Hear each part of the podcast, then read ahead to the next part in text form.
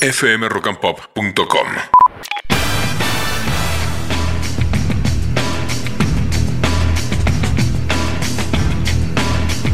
Llegó Alexis y nos pone el día con las películas, con las series, con lo último que vio, con lo que hay que ver, con lo que no habría que ver según él. ¿Cómo estamos, Ale? ¿Qué tal, Beto? ¿Cómo estamos? Muy bien. Bueno, hoy les voy a recomendar dos cosas totalmente distintas. Me gusta siempre variar en cuanto a géneros.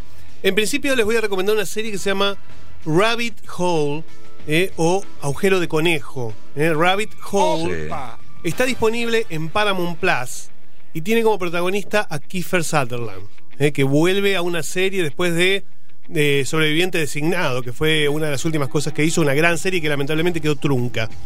Eh, en este caso, Rabbit Hole tiene más que ver con su serie mítica 24 que con Sobreviviente Designado. Él es un, una especie de eh, mercenario tecnológico, eh, espía, que se dedica justamente al espionaje de empresas, eh, averiguar en qué anda cada empresa. Eh, para sacar información y además de sacar información también minar a la misma porque es contratado por la competencia, por ejemplo. No es el bueno de la historia, aunque después se va a transformar en el bueno, está claro, ¿no? Es un uno de estos tipos que, que digamos que tiene muchas habilidades tecnológicas y que cualquier cosa que le pidan la puede lograr, aunque parezca intrincada. En uno de estos eh, primeros trabajos que vamos a verle hacer en el primer capítulo, Sí. Va a terminar siendo inculpado por un asesinato que no cometió. Y se va a convertir en la presa de una organización y también de eh, otras empresas que están detrás de sus pasos. Está buena la serie porque tiene esta cosa de eh, tecnología muy actual, pero a la vez no pierde lo que es el ritmo de la del clásico thriller de suspenso. Eh, está muy bien Kiefer Sutherland, que la verdad que es un actor que ya ha pasado los 50 años, pero se sigue moviendo como si tuviera 25. La verdad que es fantástico. Eh, y tiene un gran elenco también que lo acompaña. Entre ellos Charles Dance, que es uno de los villanos de Game of Thrones, que acá también la rompe y está muy, muy bien. Les digo, es una.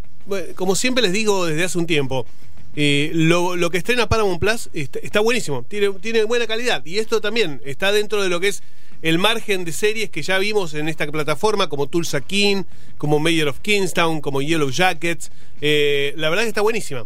Eh, y la recomiendo muchísimo. Eh, se llama Rabbit Hole, eh, o, o hoyo o agujero de conejo.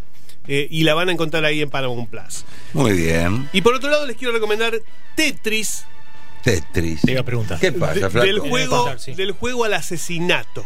¿Eh? Una serie de tres capítulos documental está disponible en HBO Max. El creador de Tetris, uno de los creadores, era ruso.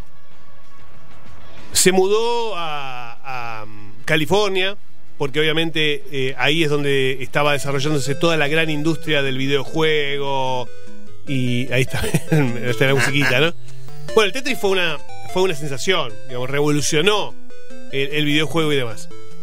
Y lo de este hombre es realmente impactante. ¿Por qué? Porque un día aparece él, su esposa y su hijo muertos en su casa. Asesinados. Esto es real. Esto es real. Ah. Aparentemente, la investigación se cierra con que fue un asesinato seguido de un suicidio. Esto es lo que, digamos, estaba presente en la historia hasta hace algunos años nada más. Cuando la policía decide abrir la investigación y se da cuenta que el diagnóstico estuvo mal y que quizás los tres fueron asesinados. Opa. ¿Quién estuvo detrás de ese crimen? ¿Tiene que ver con su trabajo en la industria del videojuego o tiene que ver con la mafia rusa? Ah, es impresionante, ¿eh? les digo, es una historia alucinante, apasionante, no muy conocida, no muy conocida, así como es de conocido el Tetris, que es uno de los eh, videojuegos más populares, la historia de su creador no era para nada conocida eh, y está muy bien redac- redactada, narrada en esta serie documental de tres capítulos que está en HBO Max. ¿eh? Estoy contando una cosa terrible. Vos, Mauro, me ponés la musiquita, no Sí. Es verdad. Escucha, de- Pensamos que era el Pac-Man algo. Sí, no, no, no. porque aparentemente mataron a toda la familia. Sí, mira, suena con él. Uno, dos. Y aparece la moneda de Mario Bros. Claro, Mario Mauro. Bros, aparte, claro. Claro, eh. No se toma en serio nada. No. Pero que fue un asesino. Bueno, en principio se pensaba que eh, él había matado a su familia y se había suicidado. Eso es lo que se pensó hasta hace Sí. nada. Pero claro, por suerte ahí algunos casos se reabren, la policía investiga y descubre otras cosas. Y esto es lo que narra el documental, ¿no?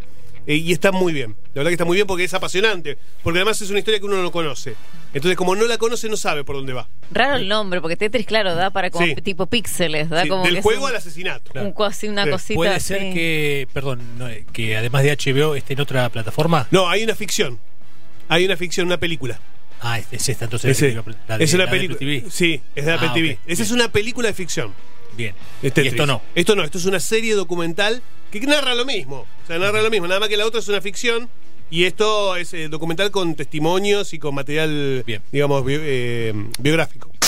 fmrockandpop.com